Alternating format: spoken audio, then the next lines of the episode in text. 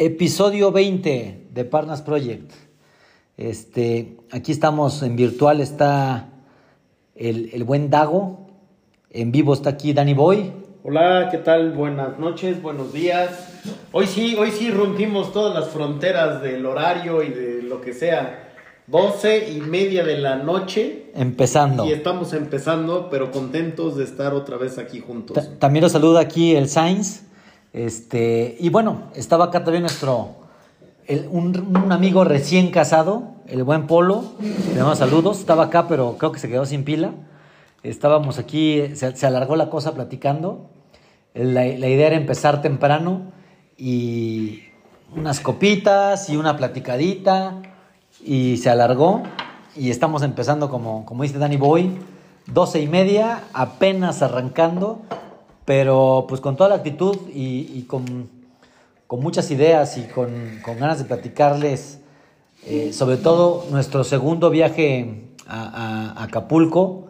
eh, en, en estos, después de esta tragedia que fue el huracán Otis, el episodio pasado platicamos de nuestro primer viaje y ahorita pues el plan es platicarles un poquito del, del segundo viaje y algunas otras cosas aquí de, de deportes y de la vida en general. Dani, este, ¿qué te parece si empezamos eh, platicando del segundo viaje? Yo creo que fue un viaje, para, desde mi punto de vista, muy diferente. O sea, ya cuando regresamos, este, ya sabíamos a, a- lo que íbamos, ¿no? Entonces eso fue una gran diferencia. Eh, lo que fue, la parte común para mí fue el preparar el viaje. O sea, tuve que conseguir algunas cosas, pero ya de forma individual. Ya no, ya no éramos tantos, éramos nada más tú y yo. Y el día de antes de conseguir medicinas que nos habían pedido, eh, un tanque de gas, eh, llenarlo, lo que se requería para ciertas reparaciones, etcétera. Eso fue lo que, lo que, en cuanto a la preparación, fue similar, pero ya el, en sí el viaje, creo que, que ya sabíamos a lo que íbamos, ¿no? Y eso, y eso creo que hizo una, una gran diferencia. El, el ya saber a qué nos estábamos enfrentando, cómo iba a estar el camino, el ya tener la tranquilidad de saber que podíamos llegar, que no había peligro, que el ejército estaba allí, que las Fuerzas Armadas estaban ayudando y que había forma segura de poder ir a ayudar, anímicamente, al menos para mí, fue una cosa totalmente diferente. El ya haber podido estar una semana antes ahí y saber con exactitud qué se necesitaba, de qué manera podíamos ayudar, de qué, de qué manera ahora más allá del sí poder llevar agua, comida, despensa, medicamentos, pero de qué manera podemos impactar en que se pudiera empezar a regenerar la vida cotidiana de las familias a través de esa preparación que tú dices de, de saber exactamente qué teníamos que ir a comprar a una tienda, qué tubos, qué materiales, qué conexiones, qué para el, la- para el gas, qué para el agua, qué para... Y, ciertamente, al menos para mí, lo hizo mucho más tranquilo emocionalmente. Ya, ya saber a qué nos enfrentábamos y qué hacía falta, para mí hizo que fuera mucho más sencillo el ir al segundo viaje. Sí, sí, mucho más sencillo, ciertamente. Y algo que quería comentar es que fue gratificante. eh, la gente se enteró que íbamos a ir. Yo, yo obviamente compramos cosas eh, para ayudar, etcétera, a la familia y para llevar despensa, etcétera.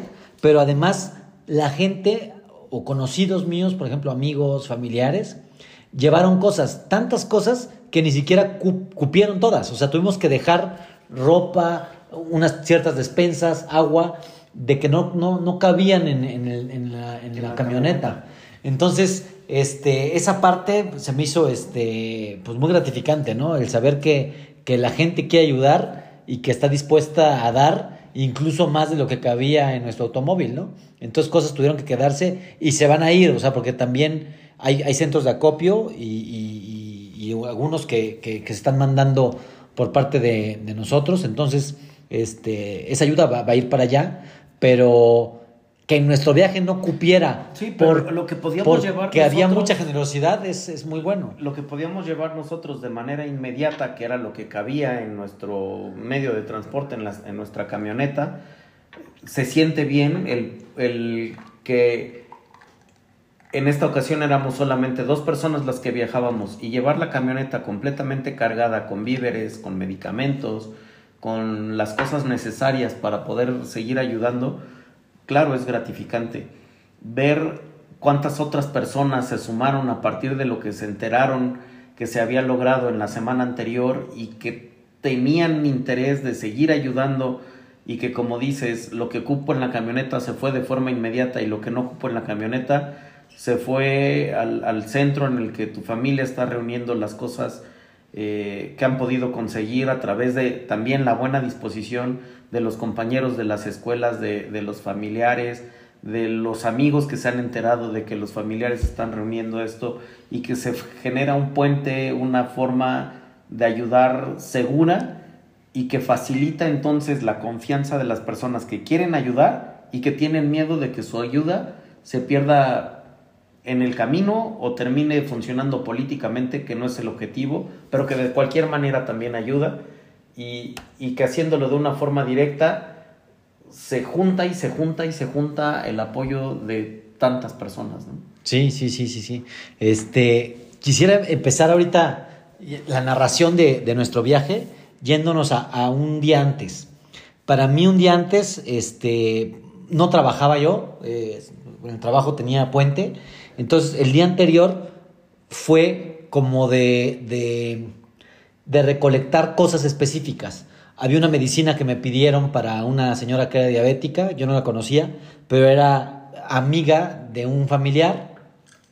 Entonces, buscar esa medicina eh, que, esta persona no pudo conseguir en Acapulco por las farmacias que estaban cerradas y tampoco en, en Chilpancingo, que es la ciudad más cercana, ¿no?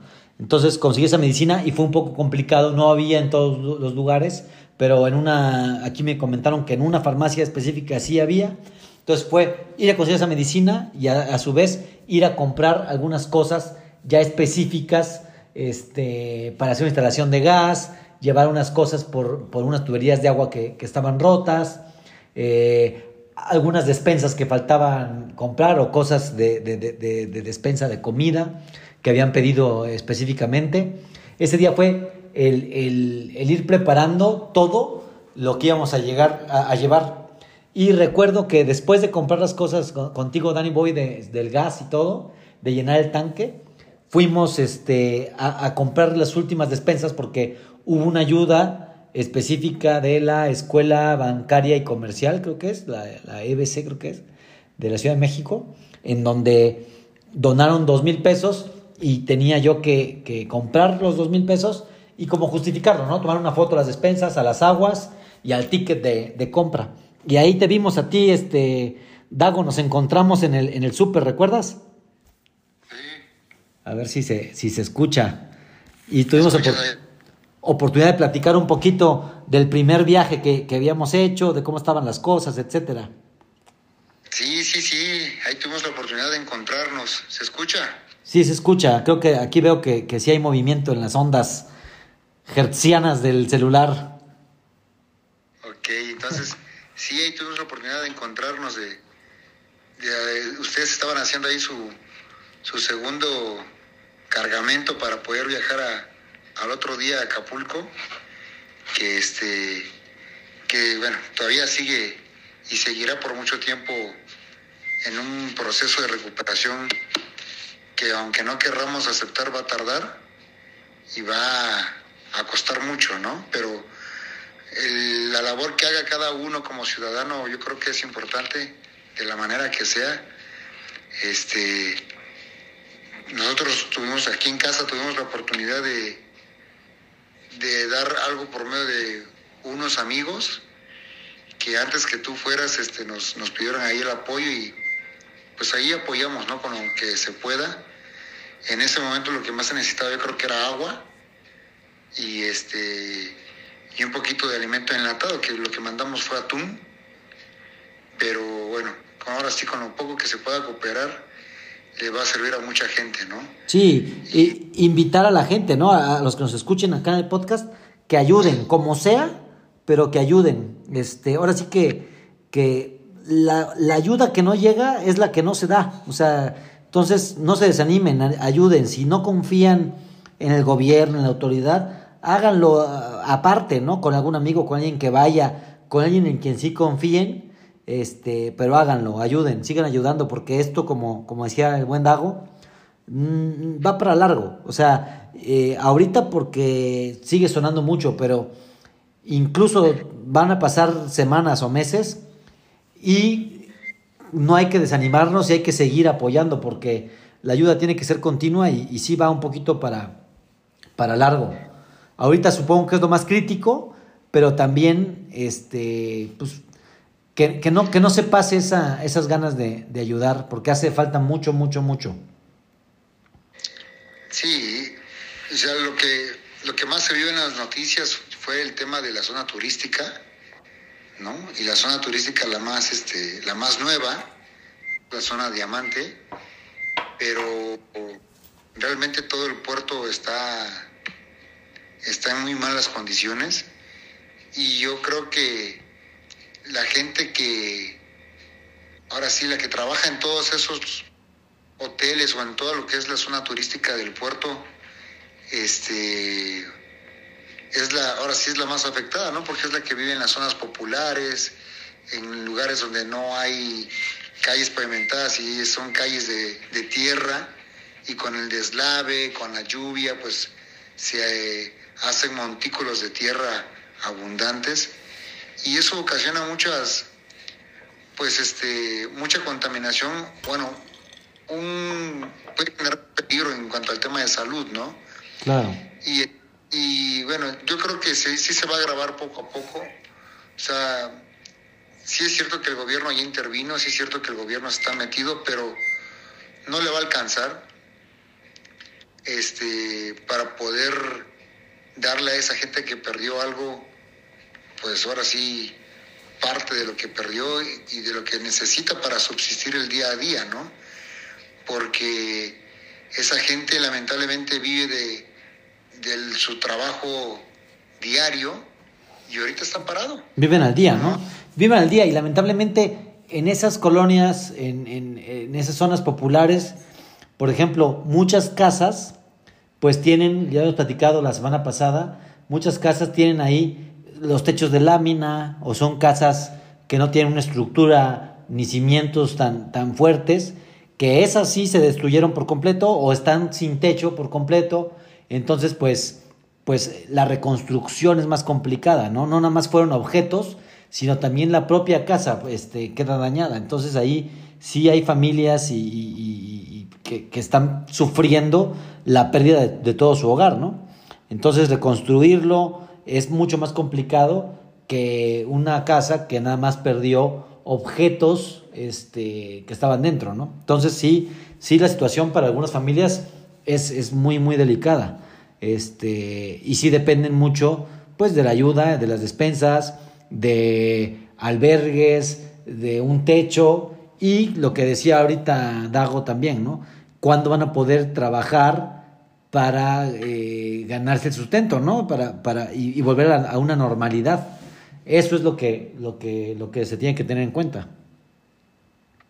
No, no sé si ahora que ustedes fueron, lograron ver si hay campamentos o hay albergues de donde la gente que realmente no tiene nada esté viviendo ahorita, ¿no? No sé si ustedes... Yo sé que hay albergues. Si quieres, ahorita déjame platicar aquí con, con, el buen Danny Boy, este, ya cómo, cómo hicimos el viaje, ¿no? Yo, yo recuerdo que queríamos salir temprano, eso fue el la primera cosa es que hemos quedado salir temprano, creo que hemos dicho que, las, que nos viéramos a las 7, pero yo ese día, el, el, el día anterior, nosotros salimos la, la, semana pasada, el día jueves 2 de noviembre. El miércoles hicimos todas las compras, todo, acabamos ya tarde y yo al llegar a la casa todavía había pendiente este, acabar de poner el altar, etcétera, este, porque pues era el, día 2 de noviembre, perdón, era, era 1 de noviembre, este, y había que poner el altar y así. Yo recuerdo que ese día estaba ya agotado, ¿no? Por, por el trabajo de anteriores, por el viaje a Acapulco anterior. Entonces sí le dije al Danny Boy, que también, que también, por cierto, tenía, cuando fuimos a comprar las cosas, ya traía sus flores de, de cempasúchil, ya traía este, la, la, la, cañita, no sé si mandarinas, pero ya traía también los instrumentos para su propio altar. Entonces yo sí le dije al Danny Boy, no, no, a las 7 o como habíamos quedado, ni hablar, no, no, mejor más tarde, como ocho y media, porque, porque estoy muerto y quiero dormir. Bueno, y yo ese día, el, el 1 y el 31 de octubre, me tuve que despertar muy temprano por, por temas de trabajo. Entonces sí dije, no, no manches, quiero dormir más y salimos un poquito más tarde. Este, entonces, no, 7 de la mañana, no, mejor ocho y media. Entonces, este, ahí empezaron ya algunos cambios en el viaje. También, obviamente, por lo que comentamos antes, también en un viaje ya un poco más relajado, porque ya sabíamos a lo que íbamos. No sé, Dani Boy, si tú recuerdas y, quieres platicar algo de, de, eso, de la salida o del altar que, que, que armaste, etcétera.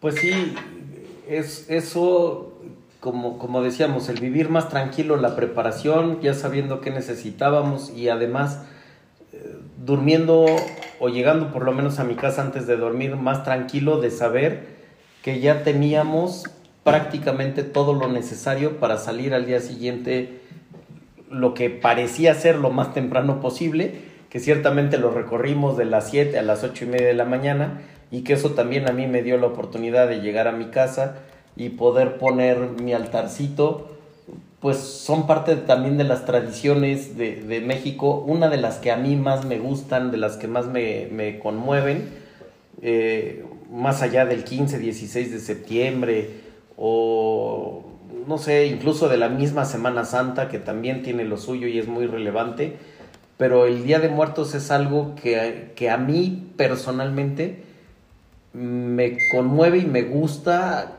celebrar, conmemorar y, hacer en todo lo posible la tradición, ¿no?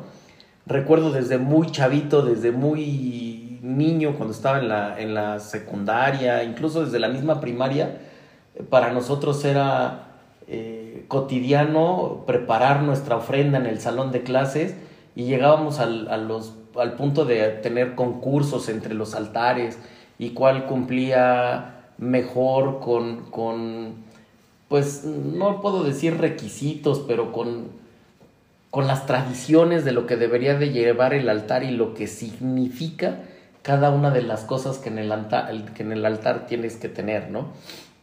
Entonces desde muy chavito para mí me llamaba mucho la atención y con varios de mis amigos de, la escuela eh, nos dedicábamos a eso, a preparar con semanas de anticipación lo que íbamos a necesitar, quién se iba a encargar, cómo nos poníamos de acuerdo con los papás para que nos llevaran aquí o allá o acá a comprar esto o aquello que nos iba a hacer falta, cómo íbamos a convencer a los maestros de que nos dieran algún tiempo libre en la clase para poder armar nuestro altar y hacerlo como a nosotros nos gustaba. Y creo que eso fue algo de lo que más me gustó de la escuela, que los maestros nos daban la libertad de prepararlo y de hacerlo a como nosotros nos lo imaginábamos, siguiendo en todo lo posible la mayor parte de, de, lo que tradicionalmente debería de tener un altar y siempre con mucho respeto, siempre enfocándolo, dirigiéndolo a alguna persona que significara algo para nosotros y que a lo largo de las generaciones iba cambiando, ¿no? Desde muy niños, afortunadamente en aquella época, sin tener una pérdida directa que nos viniera a, generar el deseo de, de, ese altar que estábamos poniendo, dedicarlo a un, un, familiar directo. Como digo, afortunadamente éramos niños, jóvenes, y todavía no perdíamos a un ser querido tan cercano. Entonces eran nuestros primeros altares a Pedro Infante o alguna cuestión por el estilo, ¿no? Y conforme íbamos creciendo, íbamos eh, siendo un poco más grandes y nos íbamos acercando a, a, la muerte de familiares más cercanos, pues entonces ya iba siendo un significado mucho más profundo ese altar que íbamos teniendo. Pero al fin la tradición se mantenía e iba creciendo, iba siendo cada vez más emotivo para nosotros y llegaba al punto en el que ya no era nada más por perder clases o porque el altar se viera bonito, sino por efectivamente traer a nuestros recuerdos algún familiar, alguna persona que se nos había adelantado y que nos significaba algo importante, ¿no? Entonces, bueno, este es mi primer altar, mío, mío, mío, de mi persona, de donde yo vivo, que ponga yo por mis manos, y para mí era súper significativo eh, el poderlo hacer y estaba preocupado de que había altas probabilidades de que el tiempo ya no diera para poderlo armar. Afortunadamente, siempre con ayuda, siempre con, con el respaldo de unas y otras personas, una amiga me acompañó y me dijo, no, sí, vamos, yo te acompaño, yo sé en dónde, vamos para acá, vamos para acá, y aquí conseguimos esto, aquí conseguimos aquello, y aquí, y a la última hora, pero con muy buena disposición de todos, pude conseguir todo lo que necesitaba, lo fundamental para poder armar mi altar, y me pude ir a dormir con mucho gusto ese día de haber dejado mi altarcito listo, casi con todo lo necesario, y, y de dormir un poco más tranquilo de tener ya prácticamente todo listo para el día siguiente temprano irnos a Acapulco. Pero, pero eso, contento de haber dejado mi altar puesto y, irme a dormir después de pues, recordar a, mis seres más queridos que se nos han adelantado. Y de alguna manera, pues también el, poder dedicar esa buena obra de lo que estamos haciendo en Acapulco a la buena memoria de estos familiares que también se nos han adelantado. De hecho, quería que lo comentaras lo del altar porque, porque sabía que tenías esas ganas de, ponerlo este año. ya habías comentado, desde que veníamos del primer viaje, que vimos algunos camiones eh, llenos de flores, este, habías comentado que tu deseo de hacer el altar y, lo, y bueno, pues, lo lograste, digamos, ¿no? Aunque estaba apretado el tiempo, aunque acabamos de hacer el súper, el último súper, no sé, eran más de las 10 de la noche, eh, tuviste el tiempo de llegar, poner tu altar y dejar todo listo para, para el día siguiente e irnos temprano a, a Acapulco, que al final no fue tan temprano, porque ocho y media quedamos de salir, pero faltaban algunas cosas en lo que empacábamos y yo tenía que comprar una medicina también pero era un antibiótico y no tenía la receta. La receta me la mandaron partida, entonces no tenía ni siquiera el nombre completo de la persona y el antibiótico resulta que no lo venden este, sin receta, ¿no? O sea, es, un, es un requisito eh, tener la, receta. Entonces tuve que ir a la farmacia, tuve que, que, pasar con, el, con un doctor que está de guardia ahí en la farmacia, bueno, que da consulta en la farmacia, explicarle el caso, que íbamos a Guerrero, que le hacía falta la medicina a una persona, conseguí el nombre de la persona y él me hizo una receta para ya poder comprar el, medicamento y, este, y poder ir. Pero bueno, basado en una receta que, que sí tenías, sí, tenía receta. que estaba dañada, que, que estaba la fotografía, no se veía completa y la que no nos reconocía. La fotografía que me mandaron no tenía la receta completa.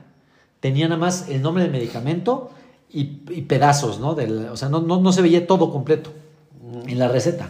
Entonces no me la valieron y tuve que, hacer esa consulta, explicar al doctor, el doctor me atendió súper bien eh, y ya, le expliqué cómo, cuál era la situación, que, era, para llevarlo a Guerrero. Dijo, no hay ningún problema, nada más necesito el nombre completo de la paciente, lo obtuve, se lo di y ya con eso él me me hizo la receta, me, pidió que le explicara qué había pasado, era por un corte en, el pie, entonces ya le expliqué que había sido un corte y que el doctor... Un corte con un cristal. Un corte con un cristal provocado, provocado por, el, por el huracán Otis, ¿no?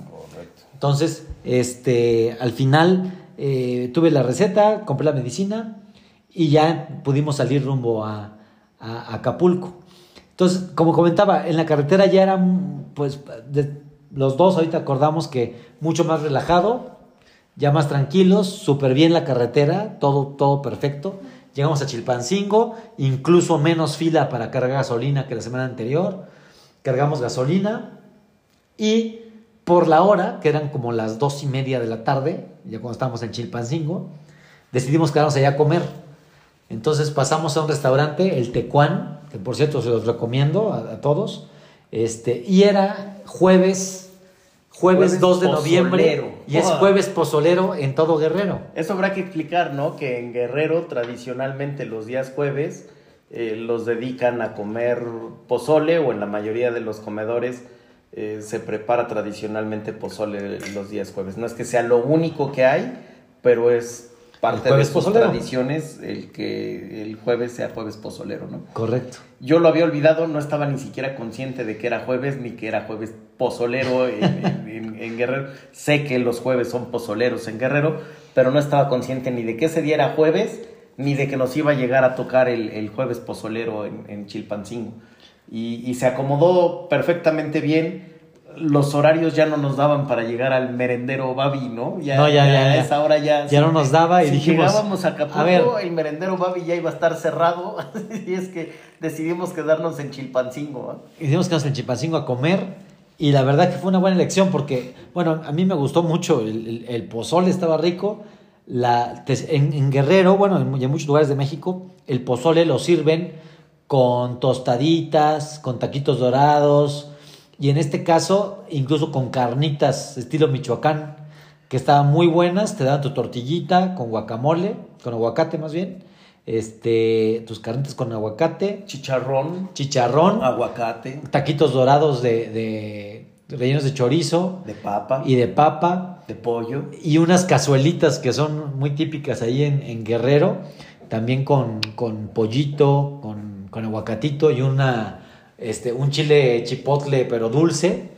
Y la verdad que comimos delicioso. Bueno, yo comí muy rico. Muy rico, yo comí creo que en exceso. Eso Era, sí. era buffet el jueves Buffet- pozolero. buffet de pozole. De, de pozole, de jueves pozolero.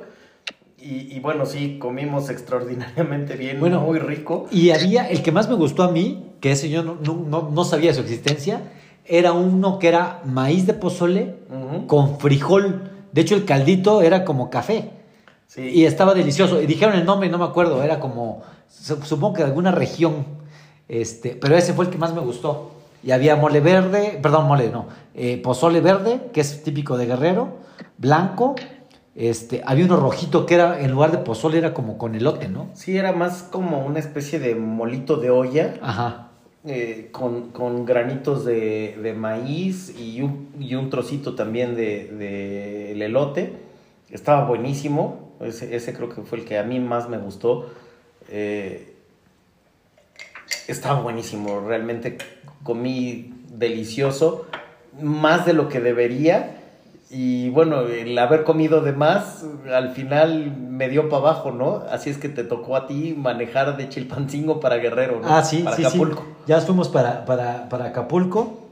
Me acuerdo que buscamos hielo todavía porque queríamos llevar más hielo del que llevábamos en una hielera Ilusos, pequeñita. ¿no? Ilusos. y ya no había, Creímos que en Chilpancingo sí íbamos a poder encontrar. y ya no había hielo. Y ¿no? había hielo en Chilpancingo tampoco, ¿no? Entonces fuimos para, para Acapulco y desde antes habíamos planeado llegar a Acapulco y este, en esta ocasión no entrar por el Maxi Túnel y por el Renacimiento y el Maxi Túnel, sino entrar por la zona Diamante. Que ya habíamos salido por la zona diamante la semana anterior y Correcto. sabíamos que estaba en buenas condiciones y podíamos entrar más rápido, de forma más segura y además más cerca para el primer familiar al que le íbamos a llevar algo de despensa, ¿no? despensa y medicinas. Entonces, eh, sí, decidimos estar por Diamante y también la- del primer viaje, al menos yo me había quedado con la espinita de que quería dejar un poco de ayuda a la gente que estaba a pie de carretera en la zona Diamante, por esa entrada. Lo habíamos comentado la semana pasada, dijimos en el podcast algo de lo que a mí me había dolido y conmovido hasta las lágrimas, era el no haber pensado que a la salida de Acapulco, también en esas comunidades que están pasando la zona diamante,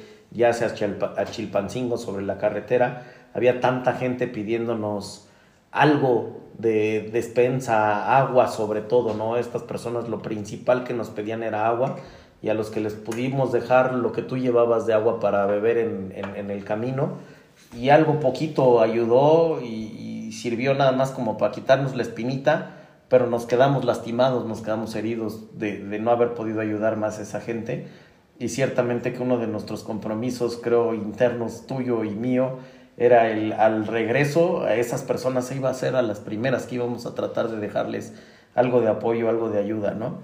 Y, y ciertamente que lo logramos en, en esa organización dentro del caos que traíamos en la camioneta, que no era del todo un caos. Pero, pero sí teníamos ahí cerquita, ¿no? Habías dejado tu Sí, dejé una bolsita preparada preparada que aparte ya venía como empaquetados, así, este, una bolsita de frijoles eh, en bolsa, eh, una de- lata de atún. Eso estuvo buenísimo. Este- Creo que tu esposa fue la que, Sí. la que decidió empezar a hacer sí, esos sí, paquetes hizo muy bien paquetitos organizados. muy bien organizados, correcto. Entre algo de sopa, algo de frijoles, algo de atún y el paquetito ya traía los mínimos indispensables para darle a cada familia Sí. un paquetito, un paquetito, un paquetito, un paquetito, un paquetito Y un poquito de agua. y tratar de impactar a la mayor cantidad de familias posible con poquito cada quien, pero a no sé, tal vez en ese recorrido habremos entregado 30, 40 Paquetitos, personas, paquetitos sí, sí, de, poderles dar ayuda, ¿no? Correcto. Y ya de ahí, bueno, algo que, que pude yo, al menos yo iba un poquito más pendiente, eh, antes de llegar a, a esa parte de Zona Diamante, vi- ver de nuevo cómo, cómo fue impresionante el paso del, del huracán en cuanto a que muy cerca de Acapulco no había nada, no, no se veía esa destrucción, este, y es llegando por la carretera muy cerca de Acapulco, a unos 10 kilómetros posiblemente, 10, 15 kilómetros, que empiezas a ver que, que pasó el huracán por ahí, que tiró algunos árboles, que tiró algunos espectaculares, y ya acercándote, el daño es este, pues muy evidente, ¿no? Ya ves mucha vegetación dañada, eh, muchos árboles tirados, ramas, eh, lámina, techos de casas, etcétera, ¿no? Y ya entrando a, a Acapulco, a la zona diamante, la destrucción, pues es, ya ves prácticamente cada edificio, cada construcción, cada agencia de coches, cada tienda, cada centro comercial dañado, ¿no? Muy dañado, ¿no? Con, Sí, es, es como icónico, por llamarlo de alguna manera y con todo el respeto posible, ese primer edificio en donde no hay absolutamente nada en los departamentos, ¿no? Se ve, Ah. como decíamos, el techo, el piso y las columnas que lo dividen o que lo soportan, pero en medio del departamento no hay nada, no hay ventanas, no hay muebles, no hay sala, no hay cocina, no hay baño, no hay nada. No hay paredes, o sea, no hay nada. No hay nada, es simplemente tal cual, literalmente, como, como lo digo, está el techo, el piso y las columnas que los dividen, nivel tras nivel, tras nivel, tras nivel hacia la altura. Sí, ese edificio es, es impresionante verlo. Estábamos platicando antes de empezar el podcast con, con nuestro querido amigo Polo. Otra vez, felicidades, Polo. Un, un saludo. Estamos platicando de ese edificio, de cómo nos impactó. Nos impactó cuando salimos de Acapulco en el primer viaje, que lo vimos por primera vez, y otra vez llegando, volvimos a decir lo mismo. Es que es impresionante lo que, el daño que, le, que, que- que- tuvo ese edificio, ¿no? Y nos preguntábamos si hubo gente adentro durante el huracán, pues qué tragedia, ¿no? Y, y bueno, eh, y si no estaban ahí las personas, ojalá que no hayan estado, porque muy posiblemente este, perdieron la vida si estuvieron adentro. Este, pero igual, si no estuvieron y regresan a su casa este, y lo ven en esas condiciones, es gente que perdió todo. O sea, no tiene este, ni un papel, ni un buró, ni nada. O sea, perdieron todo, auténticamente todo salió volando. Sí, de tener una casa completa, regresan a una construcción en obra negra, ¿no? En obra Ni negra, siquiera en obra blanca, en obra negra, les volaron absolutamente todo. ¿no? Sí, sí, impresionante.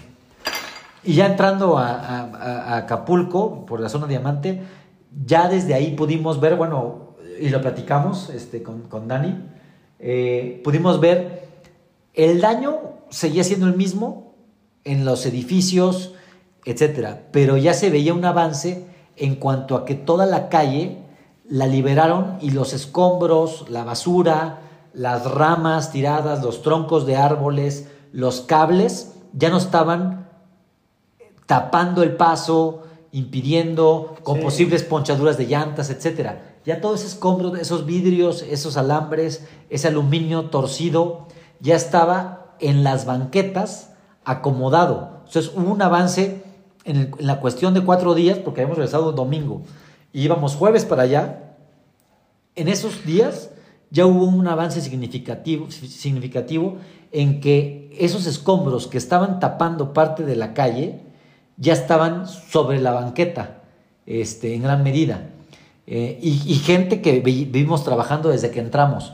Este, encontramos en la carretera coches de Total Play, de Telmex, de CFE, coches que llevaban ayuda todavía, eh, etcétera. Y, estaban trabajando en, esa parte de zona diamante, el Boulevard de las Naciones, y además ya estaba el escombro eh, amontonado sobre las banquetas. Y vimos incluso ya algunos camiones, no sé si recuerdas que te comenté, algunos camiones de esos de, no sé, son 5 toneladas, los que les dicen Thornton, creo que les dicen a los camiones, ya con, con, escombro saliendo por esa zona de diamante, seguramente a llevar eh, todo ese escombro a alguna, algún relleno sanitario o a las afueras de la ciudad. Sí, sí, como, como dices, ¿no? Fue, fue un avance impresionante entre la mucha ayuda que veíamos en la primera semana entre la Guardia Nacional, el Ejército y muchos de los particulares que, se dedicaron a, ir partiendo árboles, dividir el escombro, hacerlo más pequeño para poderlo separar, para poderlo manejar de una forma más sencilla, ir liberando las avenidas que, pues si bien son normalmente tres o cuatro carriles, pues había dos o tres carriles que estaban bloqueados, bloqueados por escombro, palmeras, eh, letreros, láminas, etcétera, y que para el regreso prácticamente ya estaban los tres carriles libres y como dices, todo el escombro concentrado en la banqueta hacia un lado y esperando lo que será seguramente el siguiente paso que está sucediendo en estos días. Escuché y vi mucha información de, los apoyos que ahorita se están recibiendo en camiones de, volteo, en Torton, en tres toneladas y algunos más, eh, para ir sacando ya todo ese escombro, ir sacando eh, de, la costera. Eh, todo el material que, se fue eh, apartando, minimizando, reduciendo a través, como dije, de ir cortando los árboles en porciones más pequeñas para poderlo manejar más fácilmente. Y sí, creo que lo que, lo que debe de estar sucediendo en estos días en Acapulco es limpieza, limpieza, limpieza, sacar todo ese producto que también, pues mucho ya se estaba pudriendo, ¿no? Ya mucho de palmeras, de, vegetación Em, empieza a podrirse y empieza a generar problemas de, contaminación que pudieran derivar en problemas de salud, que afortunadamente creo que tampoco lo vimos porque la gente está reaccionando rápidamente y eso va para afuera antes de convertirse en un foco de infección, ¿no? Así es que otro buen paso de la, de la gente, del ejército, de la guardia, de los particulares, que se están moviendo muy rápidamente para ir paso a paso al siguiente nivel de urgencia, ¿no? Eh, empezaron, como decíamos los primeros días, pues a ver quiénes están heridos, quiénes no, a conseguir agua, a conseguir comida, a desalojar el escombro, a, a retirar los vidrios, a desalojar el escombro y poco a poco se van levantando. ¿no? Correcto. Algo que también vimos ya es que muchos negocios Recuerdo en, la primera etapa, recuerdo ver que estaban arreglando ya un Petco, que incluso tenía dañado el techo, que hasta te comenté, ¿qué habrá pasado con los animalitos? Porque tienen ahí para adopción y para venta. este, ¿Qué habrá pasado con los animalitos? Bueno, espero que, estén bien y que haya ido los empleados o alguien a, a, verlos el siguiente día. Pero bueno, ya había gente como que ahí trabajando en, esa, en un centro comercial que tiene un Petco. No sé si específicamente en el Petco, pero también hay creo que un Tox y algunos negocios. Y había madera y gente trabajando. Y un poco más adelante, antes de entrar a la escénica, también hay un Starbucks y también estaba ya eh, tapado con madera y gente trabajando. Y ya eh, la escénica la, vi muy similar, un poco más despejada en cuanto, en cuanto a escombros. Fuimos a dejar este, ayuda ahí con un, con un familiar, unos medicamentos y unas despensas. Platicamos un buen rato con él.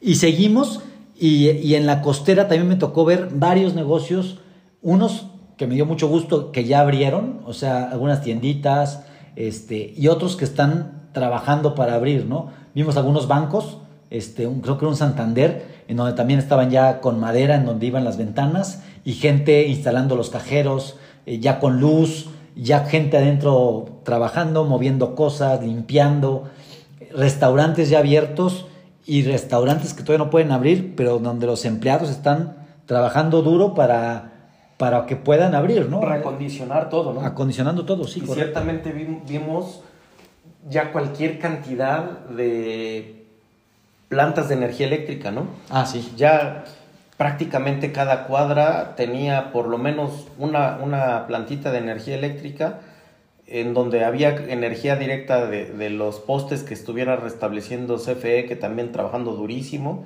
pero en la que no había energía directa de los postes o de los cables de, corriente eléctrica de CFE, había en cada cuadra una plantita que estaba suministrando a los establecimientos principales, entendiendo por principales, pues eh, el mini super que se estaba empezando a surtir, el Oxxo que ya estaba preparándose para volver a abrir. Eh, creo que vimos un, Soriana, también. Un Soriana también estaba a punto de abrir. Y si no me equivoco era un Sams, ¿te acuerdas que también vimos en el estacionamiento que estaba habilitándose ah, bueno, como albergue? Ahí lo que comentaba este Dago, ese Sams tenía carpas que con, camas que estaban este, apiladas. apiladas, o sea, se ve que en la noche las, las forman y las, las arman para que puedan dormir. No sabemos si militares y gente, si gente sin techo, etcétera, pero estaban ahí en ese estacionamiento del SAMS, estaba una carpa, bueno, varias carpas, este, y estaba eh, lo que parecía ser un, un, albergue,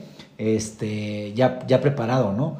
Bueno, listo para, para, con camas para que se prepararan para la noche. Y un grupo considerablemente grande de militares que estaban también en esa zona organizándose, ¿no? Nos tocó ver un par de, reuniones, voy a llamarle, en donde eh, pues se acercaban 20, 30 militares a empezar a organizar lo que serían los siguientes pasos, unos recibían indicaciones, otros le transmitían esas indicaciones al siguiente grupo y en una forma muy coordinada el ejército eh, moviéndose hacia adelante para, para, seguir avanzando con el apoyo que le estaban dando a, la, a la zona, ¿no?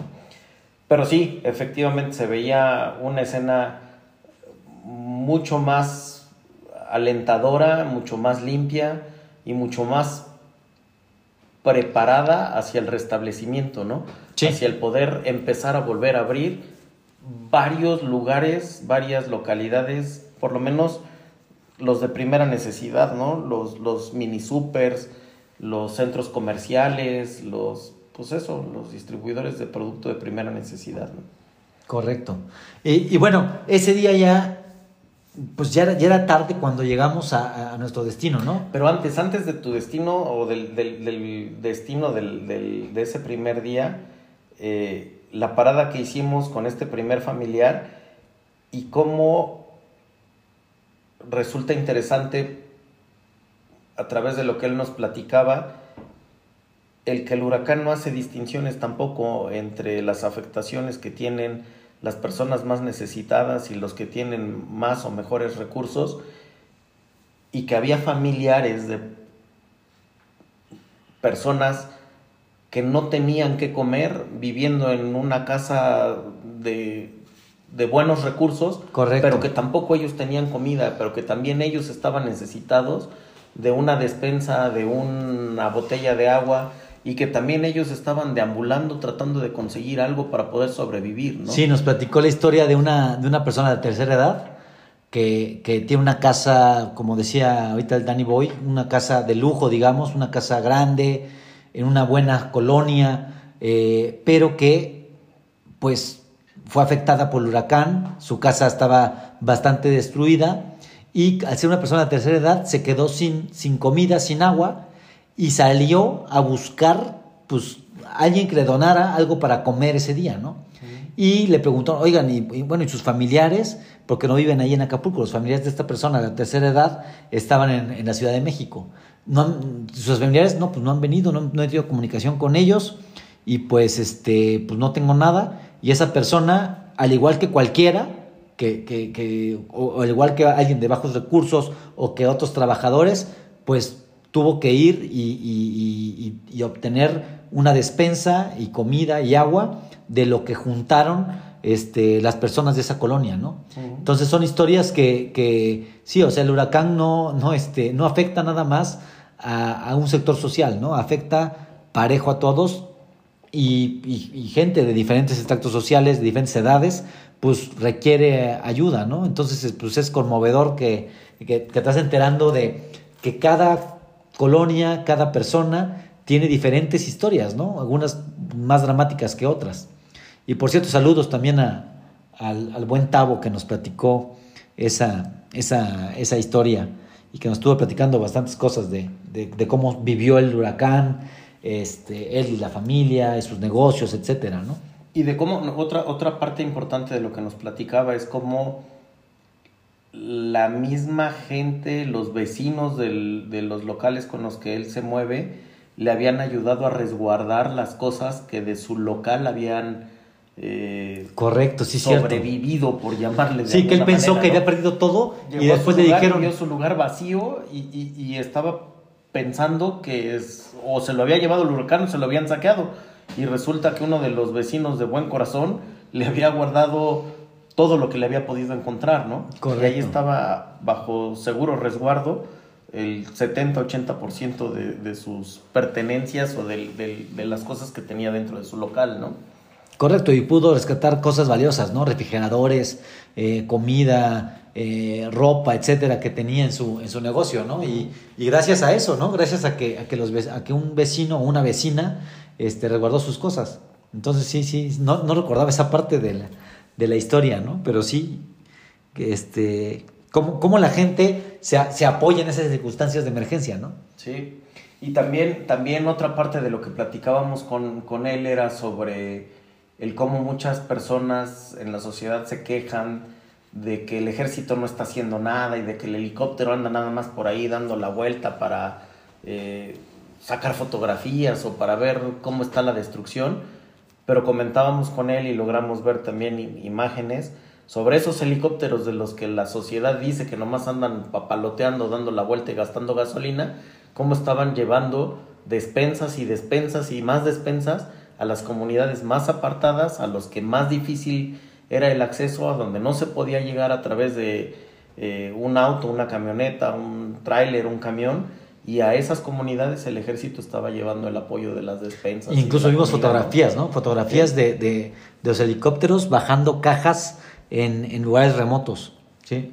Entonces, eh, pues vaya, el informar correctamente se vuelve fundamental para no hacer polémica, no, no, no, no se trata ni de satanizar al, al gobierno, ni tampoco de, idolatrarlos, pero simplemente el, decir lo que nosotros vimos, lo que yo pude percibir a través de lo que mis ojos vieron y el reconocer que cada quien a sus niveles y con sus recursos y con buena disposición está haciendo todo lo que puede por rescatar a Acapulco. ¿no? Correcto.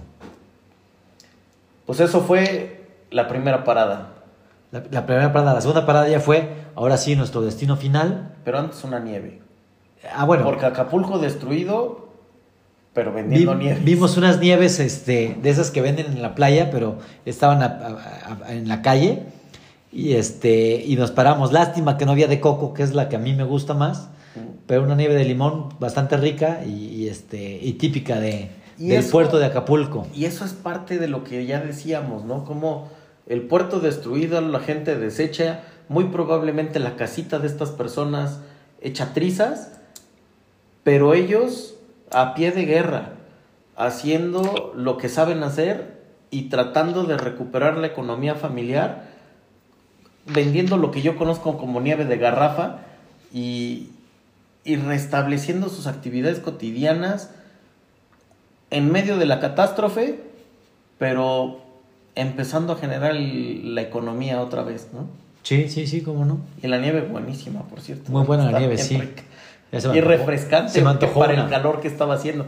Todavía no sabíamos a dónde íbamos a llegar, pero ya desde ese momento se sentía bastante calorcito. Mucho calor. Bueno, y ahora sí, llegamos a nuestro destino, ya a, a cerca de anochecer, logramos bajar las despensas, bajar las cosas que llevábamos, etcétera y este, las, los medicamentos los, los, pusimos ahí en la, en la hielerita y se hizo de noche, realmente llegamos casi al anochecer, ¿no? Sí, ya, ya a, ahí habremos llegado, pues sí, creo que como a las seis y media, más, o menos, ya estaba anocheciendo. Nos tocó ver todavía unos colores hermosos de, del anochecer, Justo llegamos en el atardecer, alcanzamos y lo comentamos, ¿no? Mira, justo ahorita está el atardecer. Entramos y cinco minutos después ya se estaba oscureciendo. Em, todavía en esa zona sin energía eléctrica, eh, ciertamente ya mucho más recogido, ese bonito árbol que parecía puente, bonito dentro de lo que cabe dentro de la tragedia. Estorboso pero bonito. Estorboso, derrumbado, atravesado la mitad de la calle, pero haciendo un puente hermoso eh, que, que te dejaba pasar por debajo y a través del árbol ya lo habían quitado, ya lo habían. Bueno, no habían quitado, se, lo, lo, partieron y dejaba espacio para pasar al lado de él. Correcto, ya no por debajo de él con los riesgos que significaba y además impidiéndole pasar a camiones o trailers más grandes, eh, al haberlo cortado y hecho a un lado, ya permitía el paso de, de, esos tortons, de esos camiones para poder empezar a levantar escombro y llevarse el desecho y seguir con, con rehabilitar Acapulco, ¿no? Correcto. Entonces, bueno, realmente llegamos directos a la happy hour, ¿no? A la hora feliz. pues ya, ya Saludamos. ya habíamos llegado comidos, ya habíamos llegado con una nieve y, ya habíamos bajado los, los víveres. Así es que ya lo que seguía ante la falta de electricidad y que no podíamos avanzar más en esa noche con reparaciones o con nada, era la happy hour. La happy hour. Entonces ya pasamos a la happy hour. Ya nos habían advertido, y la, semana pasada ya nos había pasado, que habían echado unos cuantos disparos. Pero nos dijeron que, que otra vez iba a suceder y efectivamente fuimos a la happy hour, nos preparamos un trago. Sentido, ¿no? esos disparos, vaya, no, no son disparos eh, ni con la intención de matar a alguien, ni tampoco de festejo como en el 15 o 16 de septiembre, tiene el sentido de avisar, avisar a los que pudieran por ahí andar merodeando. Aguas, no estamos solos ni estamos desarmados, ¿no? Correcto. Entonces, si te la quieres jugar aquí adentro, bienvenido no vas a ser, ¿no? Bueno, pero, pero, y aparte la Happy Hour tuvo un sabor especial porque, bueno, aquí un paréntesis, Daniel y, Daniel y yo, el Dani y yo, somos también bastante tercos y también, pues, pues, este, sabemos mucho o, creemos que sabemos mucho. Entonces hubo una discusión ahí de algunos conceptos de, física, de física clásica. Entonces había una discusión que fue interrumpida por los disparos realmente y que, bueno, todavía, todavía hay de por medio ahí una, una apuesta de una cena.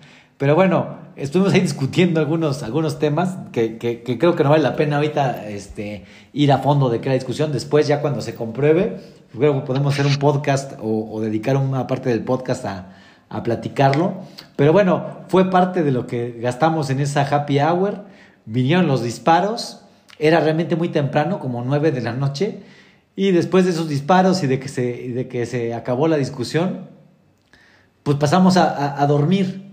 Este, pero en este segundo viaje, creo que el calor era más intenso y la habitación donde nos, donde nos quedamos, este, pues no tenía mosquitero ni ventana porque fue dañada por el, por el huracán. Bueno, habría que decir que la, la, la habitación en donde nos habíamos quedado la semana anterior, ciertamente era de las mejor conservadas de la casa, tenía ventanas, las ventanas estaban cerradas y dormíamos sin moscos, medio acaloradillos, pero no estaba haciendo tanto calor aquella semana como esta noche.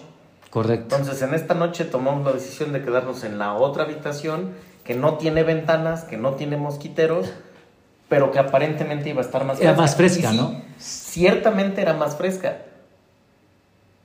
Pero el calor estaba insoportable. y es que aparte, o sea, eh, y eso pasa a veces en Acapulco, o sea, no, no había aire, o sea, me refiero a que no corría el aire, no, no corría, no de hecho, el viento. Yo me acuerdo que me levanté en la madrugada, todo sudado, con mucho calor, este, y el viento no, no corría, o sea, este, entonces era era mucho, mucho calor. Este, y aparte los moscos estaban impresionantes. Yo sí tuve, por fortuna, ya eran, yo me levanté porque nos acostamos temprano, yo no podía dormir tan temprano, tú Dani Boy te quedaste dormido más o menos rápido, a mí me costó dormir y como no había internet y el celular pues sin internet, eh, digamos que, que, la parte inteligente del móvil se vuelve tonta, no, no tenía mucho que hacer, entonces este, pues me quedé medio dormido, pues me costó trabajo dormir tan temprano, pero yo supongo que como a las 10 quedé dormido, después me despierto con los moscos este, de esos que te, que te están zumbando en la oreja, ¿no? Entonces recordé que abajo, en el piso de abajo, había un, un este, repelente. Bajé por él y por fortuna me puse repelente, que, que a mí no me gusta usar repelente porque, no sé, tengo ideas medio extrañas. Pero ese día me puse repelente, me acuerdo que en las orejas. Medio extrañas relacionadas con el cuidado del cuerpo y la contaminación. Ajá, sí, como químicos. que dije, no, pues son muchos químicos y casi no me pican los moscos, etcétera. Pero ese día eran impresionantes los moscos. Entonces, pero sí me puse, me acuerdo que mucho me puse en la, en la parte de atrás de la cabeza, en las orejas, para que no me zumbaran los oídos. Y como estaba sin camiseta, porque hacía mucho calor, pues me puse en el pecho, en la espalda y en las piernas. Y después de eso, la verdad es que pude dormir con mucho calor, pero bastante bien. Sin embargo, tú, Danny Boy, sí te veía que dabas vueltas y te sentía que dabas vueltas y vueltas. Y después te paraste, creo que al baño, y ya de ahí no dormiste. Me, me, quedé dormido temprano, relativamente cerca, como dices, de las 10, 10 y media de la noche. Me había quedado ya dormido. A las 12 y media, máximo una de la mañana, ya el calor no me dejaba dormir me levanté, fui al baño, andaba por ahí papaloteando y me dieron las 3, 4, 5 de la mañana. Creo que por ahí de las 5 empezó a refrescar un poco y ahí fue donde me pude dormir un ratito más. Los moscos ahí estaban, pero a mí afortunadamente no fue lo que me quitó el sueño. El calor era lo que no me dejaba dormir hasta las 4 o 5 de la mañana. Pero bueno, a esa hora ya me pude dormir un rato y, cerca de las seis y media dijimos de una vez, ¿no? A darle, cabrón, antes de que venga el calor con todo su esplendor saliendo el sol, vamos a empezar a chambear en lo que ya sabíamos que queríamos hacer, ¿no? Correcto, correcto. levantamos temprano y lo primero que hicimos fue instalarle eh, gas a la, a la estufa, ¿no? Debido a que no hay gas en toda la, casa, pues instalarle... Habría que recordar que el tanque del gas, la semana pasada, nos habíamos dado cuenta de que había salido volando y la tubería se había dañado y el gas del tanque pues se había fugado. Eh, sabíamos que estaba dañado y habíamos ido el día anterior aquí en Puebla todavía a ir a comprar lo necesario para poder... El tanque de gas, lo rellenamos, llevamos todo el instrumento necesario. Pero sabíamos también que no iba a haber eh, suministro de gas hacia los tanques grandes a través de los camiones, por lo que llevábamos un tanquecito chiquito para poder suplir las primeras necesidades en la estufa y, y ya poder preparar algún alimento caliente, ¿no? Entonces nos levantamos seis y media de la mañana y nos pusimos luego, luego a jalar la estufa, a ver cómo estaban las conexiones, por dónde podíamos pasar la manguera, cómo deberíamos de conectar el tanque y todos dándole, ¿no? Ahí otra vez, y eso es parte de lo que me gusta de, estar allá, eh, todo el mundo ayudando con lo que cada quien puede, ¿no? El que no ayuda por jalar la estufa, el que no ayuda a conectar el tubo, el que no aprieta por acá, el que no limpia por allá. Obviamente al mover la estufa, que tenía mucho tiempo que se movía, estaba todo sucio, entonces había una persona barriendo, otra persona jalando la estufa, otra persona viendo lo del gas, y órale, y, realmente bastante rápido se pudo poner, vimos que las hornillas funcionaban y regresar todo a su lugar, ¿no? Para continuar ya, bueno, acabando eso, ya, me acuerdo que cuando, cuando acabamos eso, ya hacía un calor también considerable, pero yo te comenté, aún sudando y con este calor, siento menos calor que el que, teníamos en la noche, ¿no?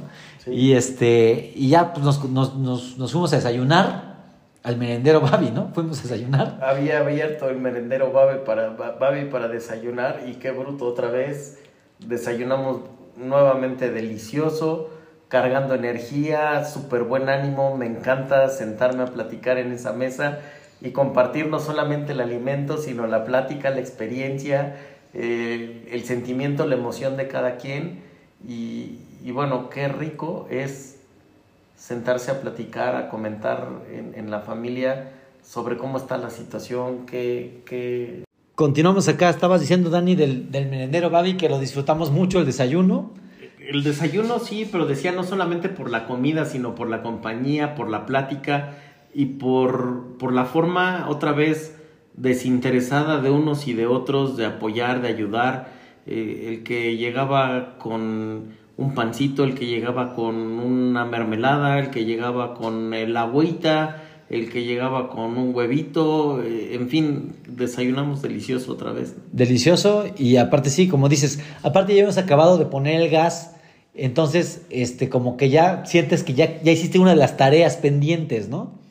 Entonces estuvo, estuvo como que ya un, un, momento de descanso, desayunar, para después este, seguir trabajando. Aquí, Dago, querías, este, bueno, hacer un pequeño paréntesis, comentar algo de que ya hay un compromiso, ¿no? De, de que, de que se va a hacer el tianguis turístico, etcétera. ¿Qué, ¿Qué, estabas comentando, Dago?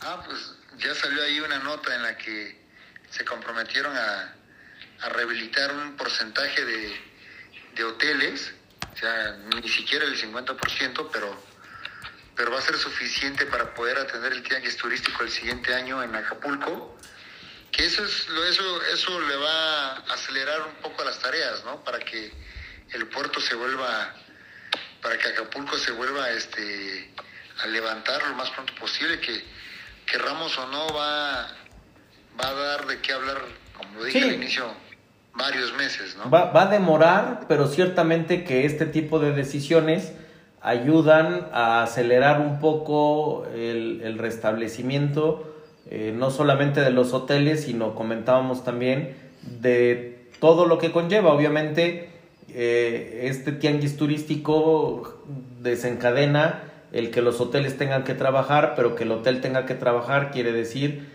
que el personal que trabaja en el hotel, que los que hacen la limpieza, que los meseros, que los recepcionistas, que el comedor, que el hotel, que, perdón, que, que los víveres, que la comida, que los mercados, que, que toda la cadenita, que toda la cadena esté funcionando, mover, ¿no? ¿no? Claro. Y si no me equivoco, se hablaba cerca de 3000 habitaciones que piensan rehabilitar, ¿no? Algo por el estilo Dago. Sí, sí, sí, ese es el dato más o menos de incluso de, habilitar antes de, de, febrero, ¿no? Hoy, hoy escuché que, que, también para el 15 de septiembre van a abrir tres hoteles pues, icónicos y muy conocidos. Uno era Las Brisas, otro el Mayan y el Mundo Imperial. esos tres, el 15, perdón, 15 de diciembre. Diciembre, sí. De diciembre quieren abrir esos hoteles. No todas sus habitaciones, pero la, la gran mayoría de las habitaciones para recibir gente para, para la Navidad y para Año Nuevo, que es una de las épocas buenas de, de, de Acapulco. Y también comentaron que, que sí se debe de llevar ahí a cabo el, el, el abierto mexicano de tenis, ¿no? El, el, que ese es en febrero. Y luego el tianguis turístico. Ojalá, ojalá que todo salga bien y que sí, eh, sociedad civil, empresarios, hoteleros, eh, gobierno, todos hagan su trabajo para que para que de verdad Acapulco se, se, vaya recuperando. Sí, yo esperaría que todos estos eventos se vayan dando y que quienes acudan puedan acudir, acudir con, con, una, de una, con una visión objetiva, ¿no? Sabiendo que no es el mismo Acapulco de siempre y que no está en su mejor momento, que no está en al 100% y que entendiendo que con las precariedades que puedan llegar a existir, están tratando de, de restablecerse y de resurgir, ¿no? Entonces, lejos de que empiecen los comentarios con que, ay, es que la calle todavía no está tan bonita, es que este edificio está destruido, pues sí, se está reconstruyendo, pero tratar de reconocer el esfuerzo que unos y otros están haciendo, empresarios, comerciantes, trabajadores, eh, los oficios fundamentales, pues que, que, van a tratar de hacer para, para restablecer la economía. La, ventaja que tiene la gente que va a ir a, uno le dice el puerto, pero es la bahía, bueno, o, a la playa ya en la zona diamante. La ventaja de esta gente es de que va a la zona turística, ¿no? Y realmente la primera que se va a levantar va a ser la zona turística, porque es la que va a albergar a la gente, ¿no? Pero, Pero lo que comentábamos, al levantarse la zona turística, se levanta todo porque la gente trabaja en la zona turística. Y esa gente tiene que comer en negocios, en, en fondas, en restaurancillos, etcétera, ¿no? Entonces Sí, eso, es- esa cadenita es la que se va Correcto, y esa- a levantar. Y esa persona se lleva unos pesitos para su casa y no solamente le alcanza ya para comer, sino también ya le alcanza para empezar a poner una ventana, a empezar a rehabilitar una sala y entonces ya le da chamba al tapicero, ya le da chamba al cristalero, ya le da chamba a- al albañil y así es como poquito a poco la economía se empieza a mover, ¿no?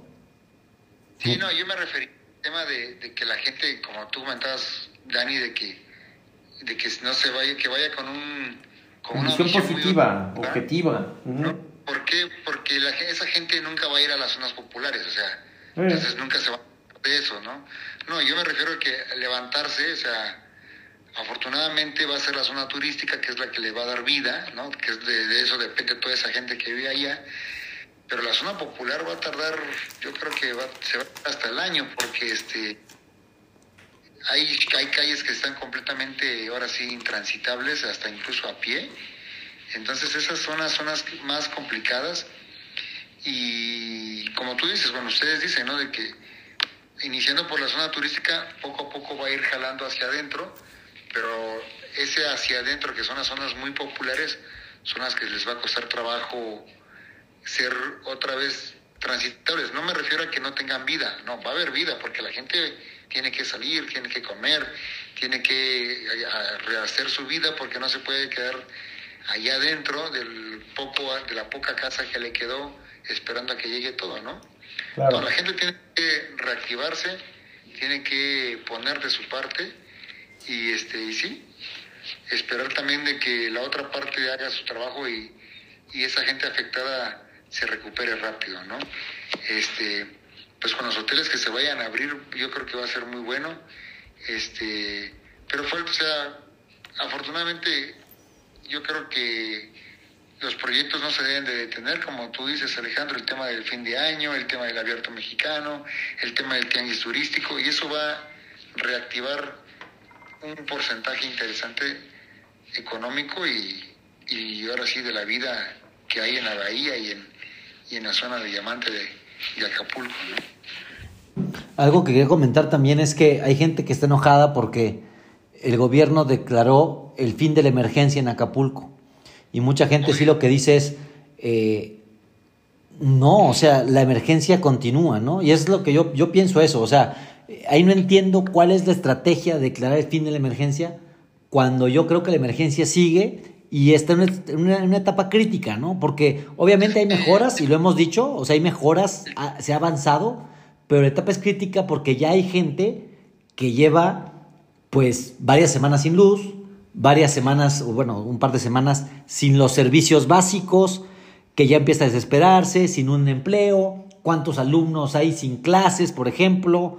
Entonces creo que declarar fin de la emergencia, aunque la ayuda siga fluyendo, no es algo acertado. O sea, no puedes declarar fin de la emergencia. Mucha gente lo puede tomar como un insulto que digas ya no hay emergencia, cuando obviamente están en una parte crítica, ¿no?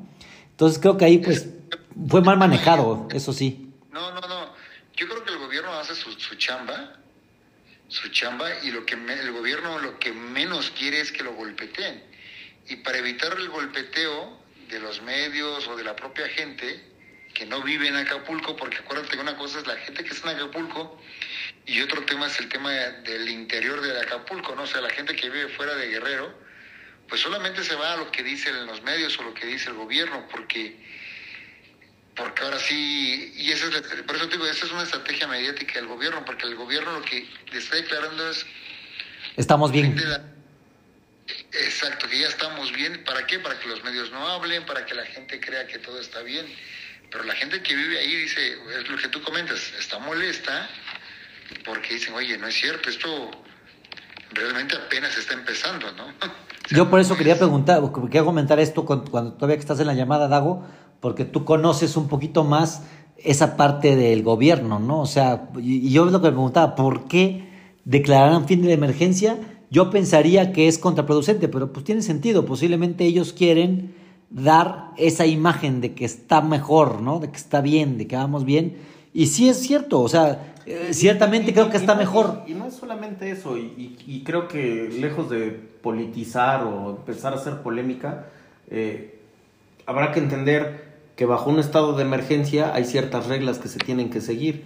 Y en un estado de emergencia no puedes reabrir comercios, no puedes empezar a comercializar tus taquitos, no puedes empezar a abrir el centro donde venden ropita.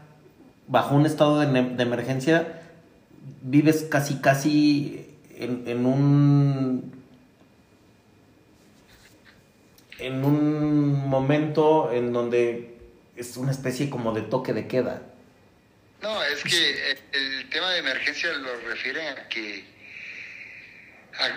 la gente está molesta en Acapulco porque dicen, oye, porque dicen que ya se, ya se declaró como ya, ya pasó todo, porque si tú como turista quieres ir y si tú le, a ver, tú eres de fuera y le haces caso al gobierno y dices, oye, no, dice el gobierno que ya pasó todo, y tú vas como turista a Acapulco, no hay nada, no tienes nada que ir a hacer ahorita a Acapulco. ¿Me explico? Mira, no tienes nada que... aquí estoy viendo un artículo y para que desaparezca el estado de emergencia tiene que darse al menos uno de los tres supuestos. Que haya desaparecido la situación de emergencia, la cual yo creo que todavía no desaparece, que la autoridad local y los municipios han recuperado su capacidad operativa y financiera, de tal manera que puedan hacerse cargo de la emergencia sin apoyo federal. Creo que tampoco estamos en esa etapa. O sea, y ya se, se, nos, se, nos, cayó la comunicación con, con, el buen Dago. Pero creo que todavía no, no se da esa etapa, o sea, creo que fue mal latinado. Eh, supongo que es estrategia, como decía Dago, para dar una cara de que hicimos las cosas bien, estamos mejor, pero creo que no es atinado. Y sí, la gente de Acapulco, yo lo, yo lo, yo que tengo la familia ya y todo, no estaba muy contenta con esa declaración. O sea, nada más decir no es emergencia, ya molestaba a la gente, ¿no? Y en concuerdo, o sea, no fue atinado hacerlo tan pronto, yo creo. No lo sé, no es mi punto, no estoy aquí para juzgar el gobierno ni para ver si las decisiones son atinadas o no son atinadas.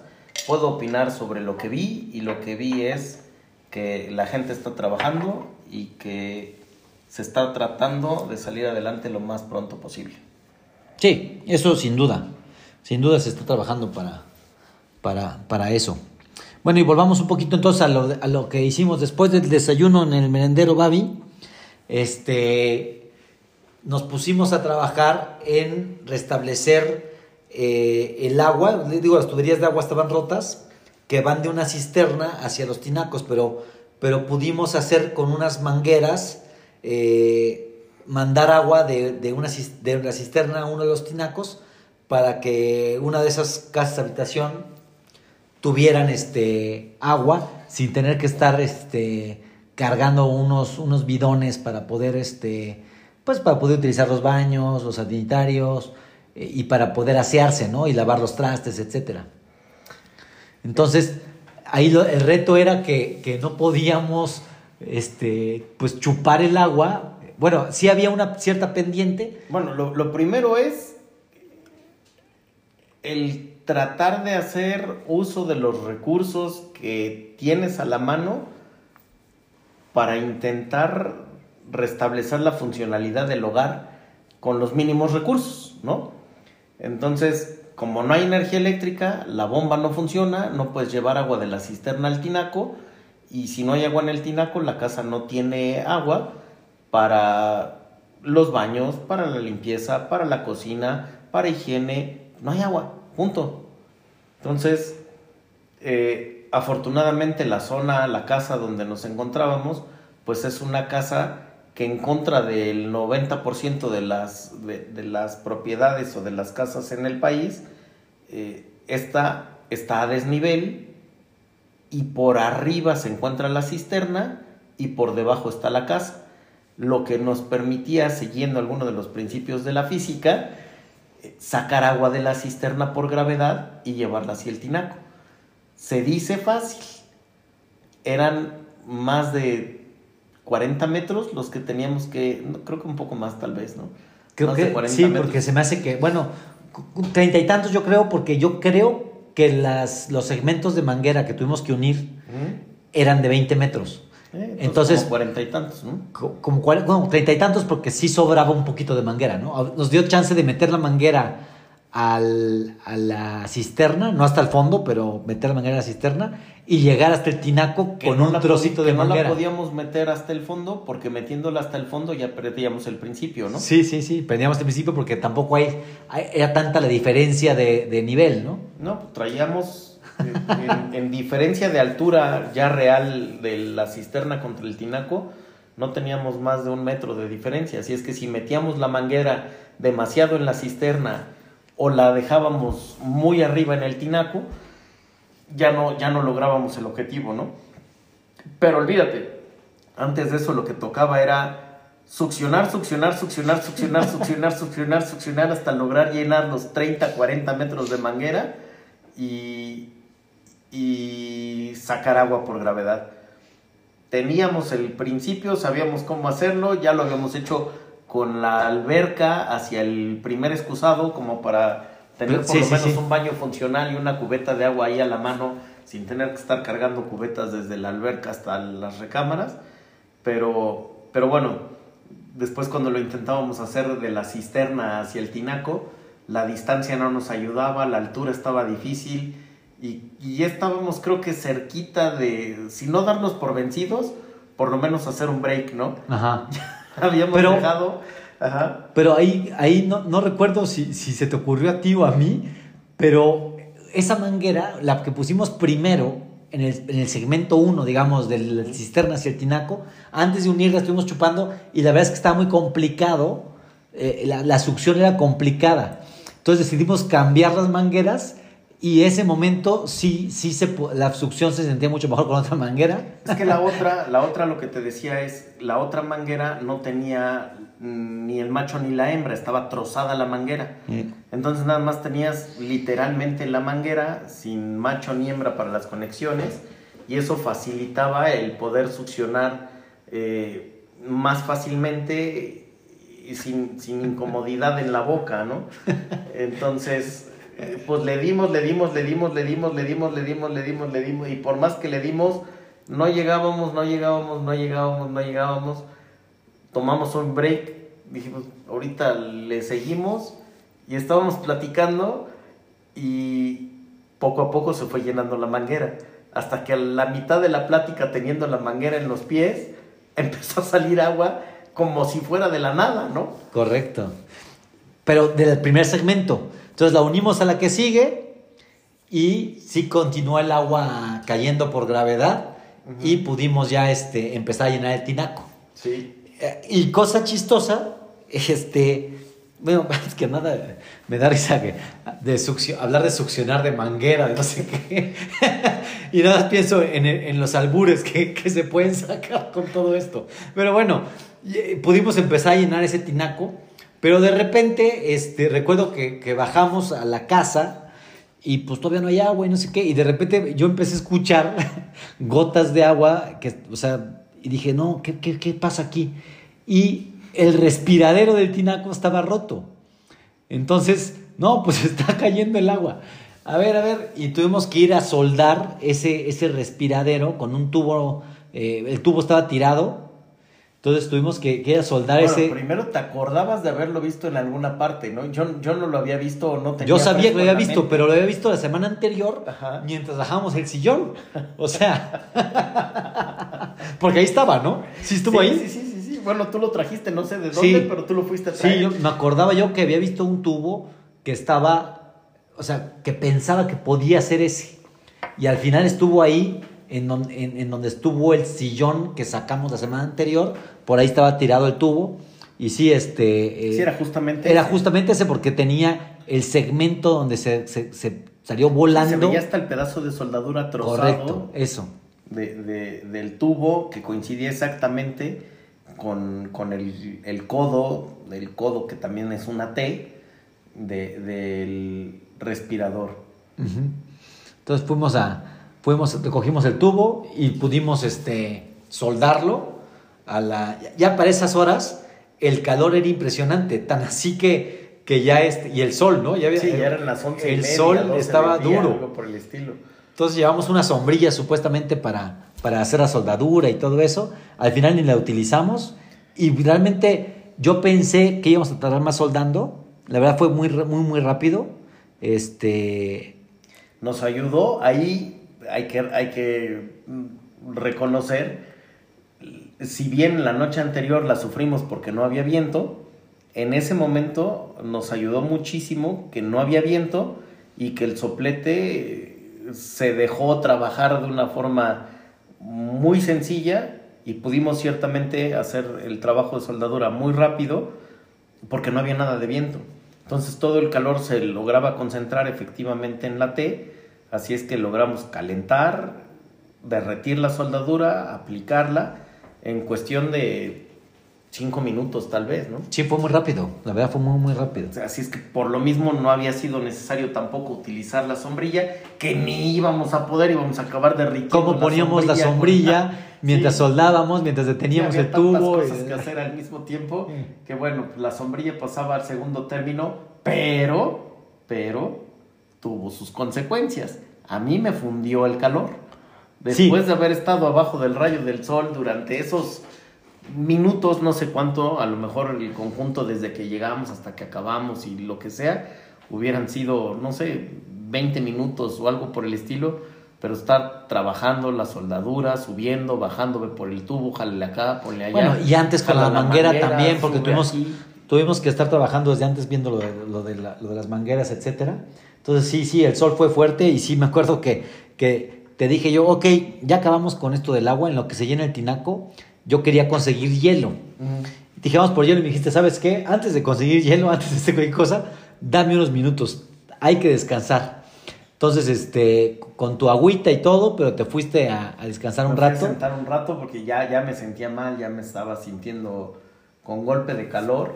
Y, y, dije, pues más vale sentarme a descansar un rato y... hasta una siesta echaste, hasta una siestecita echaste por Una siestecita me aventé, un, una reparadora siestecita y, sí me sentí mucho mejor después de haberme acostado a descansar un rato.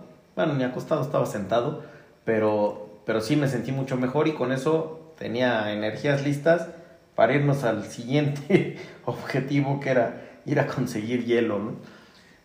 Y ese objetivo lamentablemente no pudimos conseguirlo.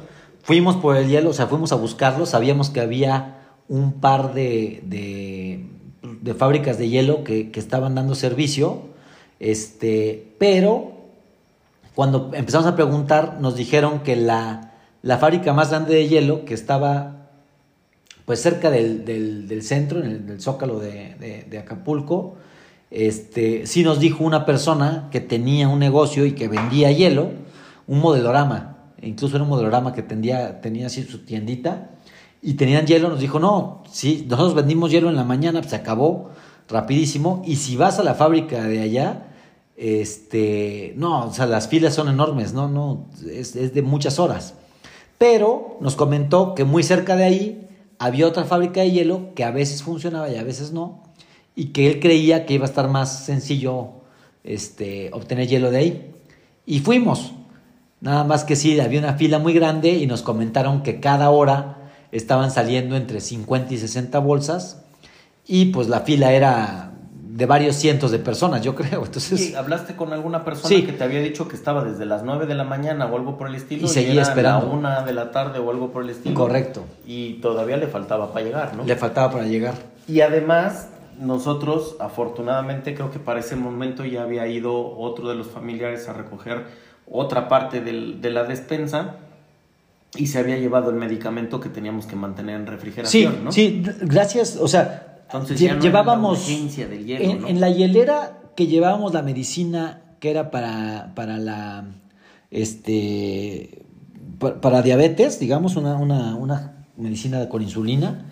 Este, en esa hielerita teníamos unos geles de esos que se enfrían y que se congelan. Y esos geles realmente aguantaron bastante bien. O sea, aguantaron yo creo que pues, casi 24 horas manteniendo a una baja temperatura el, el medicamento. Entonces entregó pues el medicamento todavía frío, digamos. Entonces no, no, hubo, no hubo problema con, No hubo con las medicinas. Y ya pero no teníamos esa necesidad imperiosa y de mantener todavía las cosas frías, ¿no? en la noche en esa en guardamos la medicina y el poco hielo que llevábamos nos alcanzó para guardar este un atún que ya estaba abierto que estaba muy bueno por cierto atún con papa pimiento y cebollita lo guardamos en la hielera y una leche que ya estaba abierta y creo que eso lo salvó porque con el calor que hizo durante la noche yo creo que la leche y el atún no iban a aguantar pero pues con el hielito que, que había aguantó y este y llevamos también un poquito de carne congelada etcétera lo que alcanzó para, para la comida pero fue no pudimos comprar hielo por las filas que tan grandes que habían pero nos sirvió la salida de dar la vuelta para pues para ver un poquito más de la ciudad además Hacia de el para otro lado que no habíamos ido, ¿no? Correcto, y también para cargar los celulares. También estuvimos muy cerca de tener un accidente, yo no me acordaba de eso, ahorita me estoy acordando, este, de tener un accidente con una camioneta que, que, bueno, nosotros no nos fijamos, pero una camioneta iba de forma imprudente muy rápido en una calle donde realmente no tenía que ir a ese exceso de velocidad, sobre todo como están las cosas, ¿no? O sea, en un estado pues, de emergencia, donde pues, la gente está buscando víveres, etcétera, no, y pasa una camioneta, no sé, a En una- 80, en una 90 calle- kilómetros por hora, ¿no? En una calle que cuatro días antes estaba bloqueada. Se- ¿no? Estaba cerrada. Entonces, eso fue parte de la confusión, ¿no? Estaba cerrada en ambos sentidos, de hecho, Sí. eh, que era la, la vía alterna. Y Nosotros llegamos a la esquina y nos estábamos deteniendo esperando a que pasaran los, los autos que venían del, del sentido de la, de la derecha hacia la izquierda, eh, dándoles el paso y que prudentemente iban circulando por la avenida y, y ciertamente esperando que ellos terminaran de pasar, cuando ellos terminaron de pasar, nos íbamos moviendo muy lentamente nosotros hacia adelante cuando me diste esta advertencia de ¡Cuidado! Y al mismo tiempo los sensores de la camioneta se frenaron, se bloquearon por completo, pero, pero creo que sí estuvimos Cerca, a ¿no? centímetros de que nos dieran, pero con todo, ¿no? Sí, y, y- y yo me quedé pensando en eso, ¿no? O sea, vamos a ayudar supuestamente y que hubiera un accidente, pues más o menos fuerte. que le hab- le hablas a la Sí, o sea, no. y que te dicen, oiga, espéreme tantito, nomás atiendo a 4.686 automóviles que están dañados y ahorita le no. mando un ajustador, ¿no? No hubiera sido No, algo. No, no, lo platicamos ahorita de risa, pero afortunadamente no sucedió el accidente. eh, te decía, en el conjunto de las dos cosas, la advertencia que tú me diste cuando me gritaste, cuidado, y la camioneta que también con sus sensores se bloqueó y se frenó absolutamente en el instante justo para evitar el accidente. ¿eh? Si no hubiera sido por lo uno o por lo otro, seguro nos daban una vuelta en la camioneta. Sí, sí, pero bueno, por suerte, por lo que sea, no sucedió. Salimos, este, salimos bien de ese posible accidente que estuvo cercano.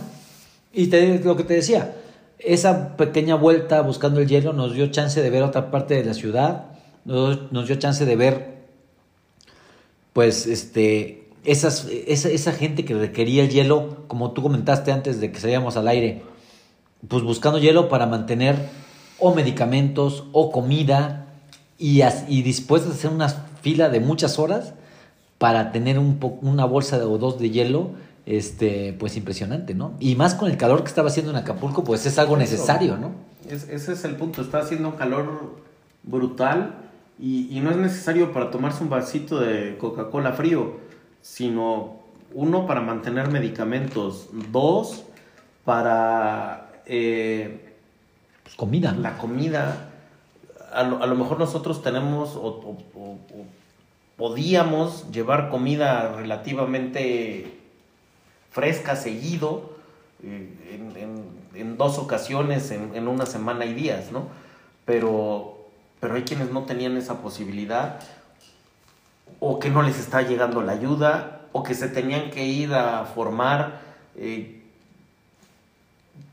colas larguísimas para poder tener una porción de comida para el día.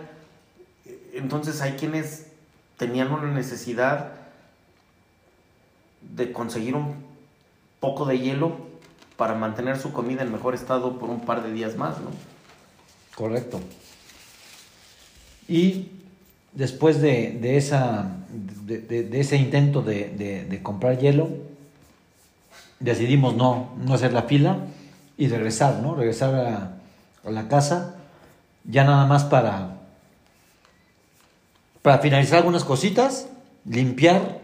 Pues es que cambiamos los planes, ¿no? Después de la tremenda calorada que habíamos tenido y de que no habíamos eh, logrado dormir como esperábamos, pero que de que habíamos logrado avanzar muy rápidamente con las actividades que teníamos planeadas para el día, lejos de quedarnos una noche más, Decidimos, regresarnos comer algo y regresarnos, ¿no? Correcto, correcto. Entonces, este, comimos, nos despedimos y fuimos de, guardamos nuestras cosas y nos fuimos de, de- de regreso, ¿no? Todavía con un poquito de víveres que decidimos también pasar a dejar este, lo, lo que teníamos, ya sobre todo era agua, ¿no? Ya, ya despensas no nos quedaban, ya hemos dado todas, pero teníamos este, todavía bastantita agua que podíamos este, repartir.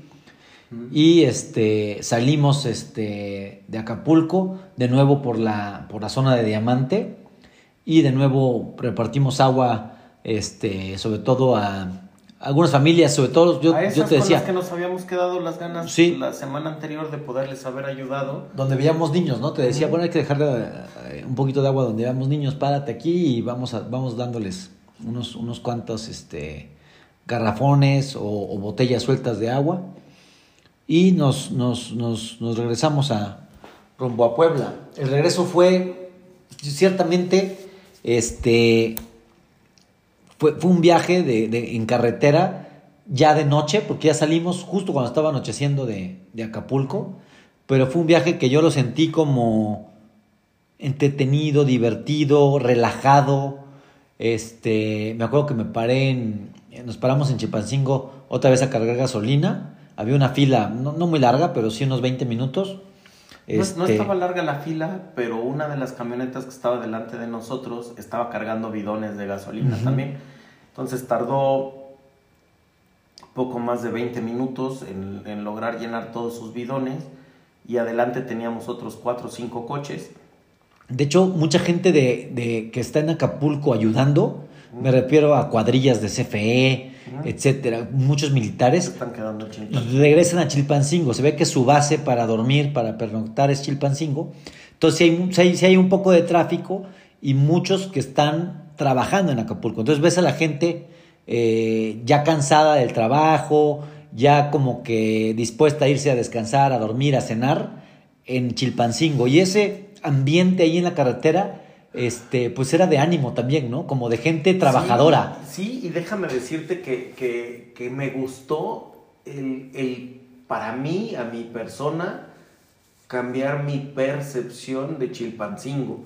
Las veces anteriores, años anteriores que había pasado por Chilpancingo, me sentía como en las épocas terribles del DF en el que cuídate porque llegas a la esquina y te van a asaltar. Bueno, así me sentía en Chilpancingo, como que una zona de peligro, de delincuencia, de, de no estás seguro, de aquí hay gente que puede buscar hacerte daño.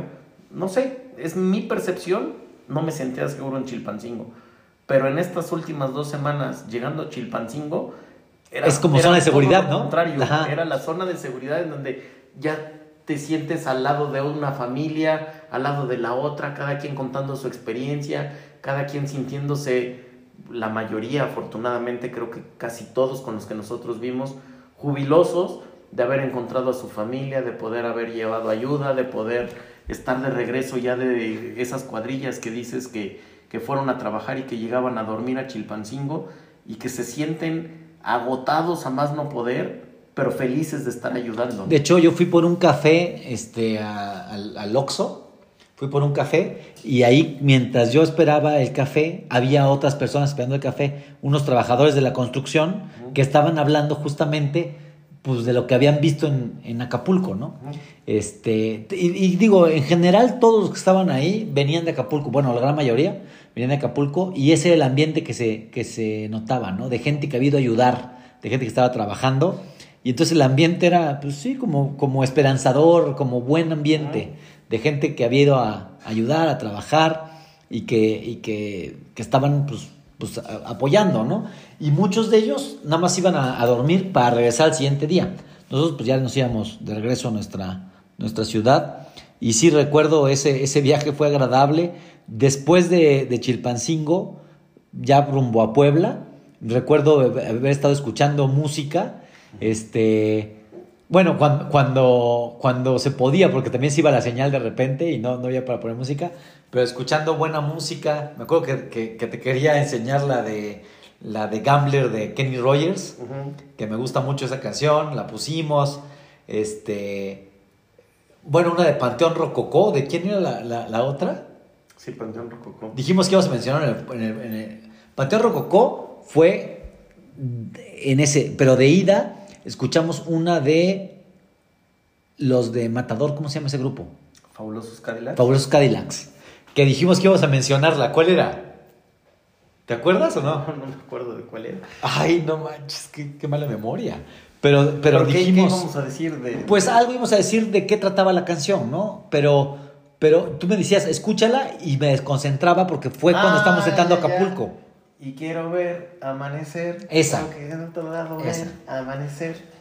Mm. Correcto, ¿De qué se trataba esa canción, no? ¿Que ¿De qué se trataba? Yo realmente me decías, escúchala, pero fue cuando compramos la nieve, fue cuando estábamos llegando y con, ahora sí que con el escenario que teníamos, no me pude concentrar en la canción porque estaba viendo pues Acapulco, Eh, su la- destrucción. nos la, nos la quedemos de Sí, tarea nos y la comentamos la próxima. Pero bueno, comentamos la próxima musicalmente hubo una gran variedad de Kenny Rogers a los Faros Cadillacs, Panteón Rococó, escuchamos unas canciones en italiano, este, hubo de todo, de, de música, de buena plática. Ya. Sí, ya pudimos hablar, hizo ameno, ¿no? ha- hablamos con los familiares que venimos de regreso. Este, en Chilpancingo teníamos antojo de volver a comer por ahí, pero veníamos todavía llenos de la comida. Entonces decidimos ya llegar a Puebla y pasar por unos este, tacos, ¿no? Unos taquitos llegando a Puebla. Sí, efectivamente, la carretera sin mayor contratiempo, un poquito ahí antes de llegar a Chilpancingo nos costó un poco de tráfico, pero nada extraordinario. No, muy bien. Y de ahí, de Chilpancingo para Puebla, libre todo, vámonos como si nada. Llegamos a Puebla, creo que habremos hecho cuatro horas, máximo cuatro horas y media de camino. Sí, como cuatro horas. Yo creo que el, el tiempo que nos detuvimos en la, en la gasolinera Eh, y comprando las cosas como media hora, fue lo 20 único, pero de ahí en fuera este, fue, fue bastante rápido. Bastante rápido. Y sí, llegamos, llegamos a Puebla y, y nos fuimos a cenar. Nos tocó, bueno, yo, soy- yo no soy muy aficionado, lo saben, al fútbol, pero qué partidazo nos Oye, sí, ver, no ¿no? me acordaba del partido, ¿no? Del partido del Puebla, aparte. Sí, sí, sí. No me acuerdo ni contra quién, Puebla Cruz Azul o alguna cosa por el estilo, no me acuerdo contra quién era. No, no, no, no, ¿contra quién era? Pero, ¿Contra, ¿No era contra León? No sé, búscale, pero los últimos 10 minutos del partido y ya era tiempo extra. Sí, tiempo de Gol compensación. tras gol tras gol. Buenísimo el juego. Sí era contra León. El partido fue el, el- el- el viernes y quedaron 5-4 a favor Puebla. Pero iba perdiendo el Puebla cuando llegamos. Sí, sí, sí, y de repente Y ya estábamos 4-4. Llegando al minuto 90. ya se daba casi que todo por perdido y, y en cuestión de 6, 7 minutos le dieron la vuelta, anotaron tres goles, ¿no? A ver, eh, iba ganando el León 3 a 2 en el minuto 80, me parece que era. Ujú. Bueno, se- setenta y tantos. En el 79 mete el 3-3 Diego de Buen del, del- del Puebla. Después mete el 4-3 el Puebla, ya iba ganando Ujú. Puebla. Y de repente empata León. Empata León en el minuto 90 más 1. 4-4, ¿no? 4-4. Y hasta dije yo, esto no puede acabar así, pero ya es mucho que metan otro gol. Entonces me dije, no, no, no, no, no, no creo que acabe esa. no creo que haya otro gol, pero no debe de acabar así. O sea, va, En ese momento va a ganar el Puebla. cayó el quinto. Y de repente estábamos en eso y cae el quinto gol del Puebla. Hasta las señoras que estaban echando el taco al lado, porque de que gritamos ahí, voltearon a ver qué pasaba en la televisión y, y- y ganó el Puebla 5-4 con, con, el- con un gol en el minuto 93. Entonces, este, llegamos a eso, ¿no? A, a- a que, a ver el partido un ratito, a platicar, a Pues comer no, un no buen íbamos taco. a eso, no esperábamos ver el fútbol, íbamos a cenar, echarnos un taquito, nos sentamos, vimos el, par- el partido que estaba pasando y sí, se puso buenísimo esos últimos 10 minutos de- de- del partido. Sí, La sí. cena riquísima y bueno, pues entre el cansancio, hambre que teníamos, estuvo delicioso. me yo- tomé una cerveza y me cayó. Estaba riquísima, puta, no, deliciosa la cerveza que me tomé. ¿eh? Sí, sí, sí, muy, muy buena. Yo también la cervecita me cayó de perlas. Además, hay que mencionar que ese día en Acapulco, eh, yo, bueno, no nos bañamos. Antes de salir, yo pensé en bañarme, antes de salir en la carretera, pero dije, no, bueno, si hay poca agua, pues mejor llego a mi casa en. Puebla y me baño allá. Y ese baño, llegar y bañarte con agüita caliente, ya aquí en. Puebla, que, que, que después todo el día haber sudado desde la noche anterior, eh, delicioso ese baño. Y ya después para, para dormir rico, ¿no? Entonces, este, creo que valoras ese tipo de cosas también, ¿no? Y eso es lo que, lo que es padre, ¿no? Que, que puedes, vaya, dentro de la situación difícil, dura, precaria, tal, que puedas darte cuenta que no necesitas nada para sobrevivir más allá de un taco y un poco de comida, o digo, un poco de agua, y con eso puedes sobrevivir.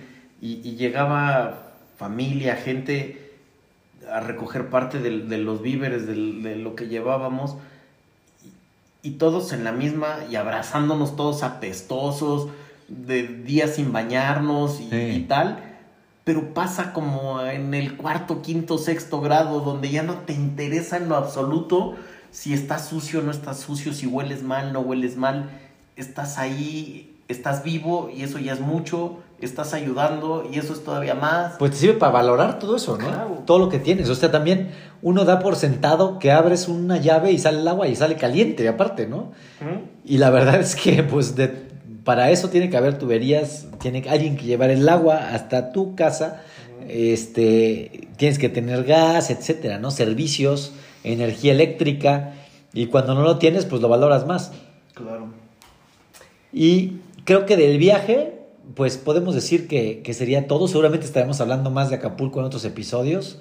Pero, este, ¿quieres comentar algo más del viaje, de este segundo viaje que hicimos?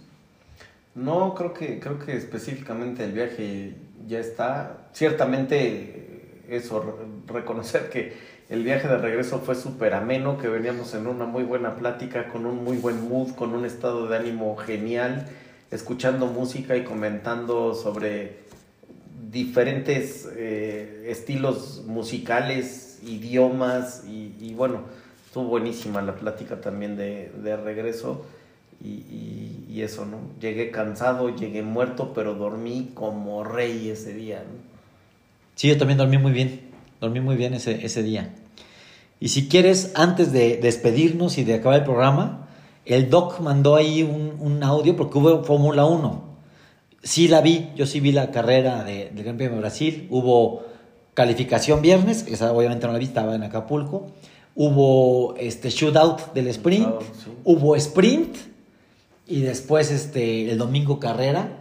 Y, este, y una buena carrera para, para Checo Pérez. Un cierre espectacular. Bueno, el cierre de la carrera fue lo mejor, creo que del año, o sea, punto 053 segundos, ¿no? Sí, Dices, sí, qué barbaridad, o sea, entonces, ¿por qué no pones este, aquí producción, el, el- el audio del doc, que ya lo tienes ahí, este, para ver qué, qué nos comenta de la, de la carrera de Fórmula 1? A ver, a ver, a ver, ¿qué tenemos por aquí? A ver si no me equivoco y pongo uno que no es. Hola, partners, buenas noches. Con ustedes el Doc. Después de una semana que no hubo reporte, pues quería queríamos comentar. Ustedes ya comentaron parte de la carrera de México y nada más comentar que yo sí creo que Checo cometió un error en adelantarse en la, primera curva, dar mal la vuelta, chocar contra Leclerc y perder su carrera. Ahí tuvo una muy buena oportunidad para lucirse en México y lamentablemente no se pudo. Pero se recuperó en Brasil. La verdad es que la carrera de Brasil, eh, la calificación del viernes, eh, error de él, error del equipo, pero un, un choque en la última vuelta, en la última chance de calificar, hizo que el checo arrancara en noveno. Y se recupera un poco en la, sprint, califica en tercero en el sprint, queda en tercero en el sprint, no le va mal, buen resultado, pero en la carrera, saliendo en noveno, se puso a recuperar lugares, bien por él, pero se topó con un Fernando Alonso en su máxima expresión, que no lo dejó adelantar durante más de 20 vueltas. Checo hizo una muy buena adelantada a dos vueltas del final, lo logra pasar, pero Alonso se queda pegado a él, no lo deja, y un error de Checo en la última vuelta hace que Alonso lo vuelva a pasar nuevamente y Checo hace el intento al final de la, en, el, último pedazo de DRS, no le da tiempo y pasan prácticamente pegados en la meta con una ventaja para Alonso, quedando en tercer lugar Alonso, cuarto Checo, pero una carrera con este, este final realmente emocionante. Eh, como ya sabemos, Verstappen gana la carrera, se sigue igual que siempre, Norris mejorando, queda en segundo, como quedó en el, en el sprint también. Por lo tanto, eh, una muy mala carrera de Checo en México, una muy buena carrera en Brasil, quedan dos carreras nada más, Las Vegas, circuito nuevo, callejero, se le debe de facilitar un poco a Checo por ser callejero, ya habíamos comentado que Checo es bueno en los circuitos callejeros. Y en la última en Abu Dhabi, pues es un circuito más, un poquito más normal, ahí le puede ir como sea, pero en Las Vegas puede, puede que le vaya bien. Otro comentario rápido es que el equipo Haas metió una, una protesta eh, refiriéndose al Gran Premio de Austin, en la cual decía que varios pilotos, entre ellos Checo, eh, Alex Albon, habían, se habían salido de la pista, por lo tanto deberían de descalificarlos y así su, su corredor Nico Hulkenberg podía subir un par de lugares en, en la clasificación y ganar unos puntos adicionales que en, esa carrera no, no, ganó.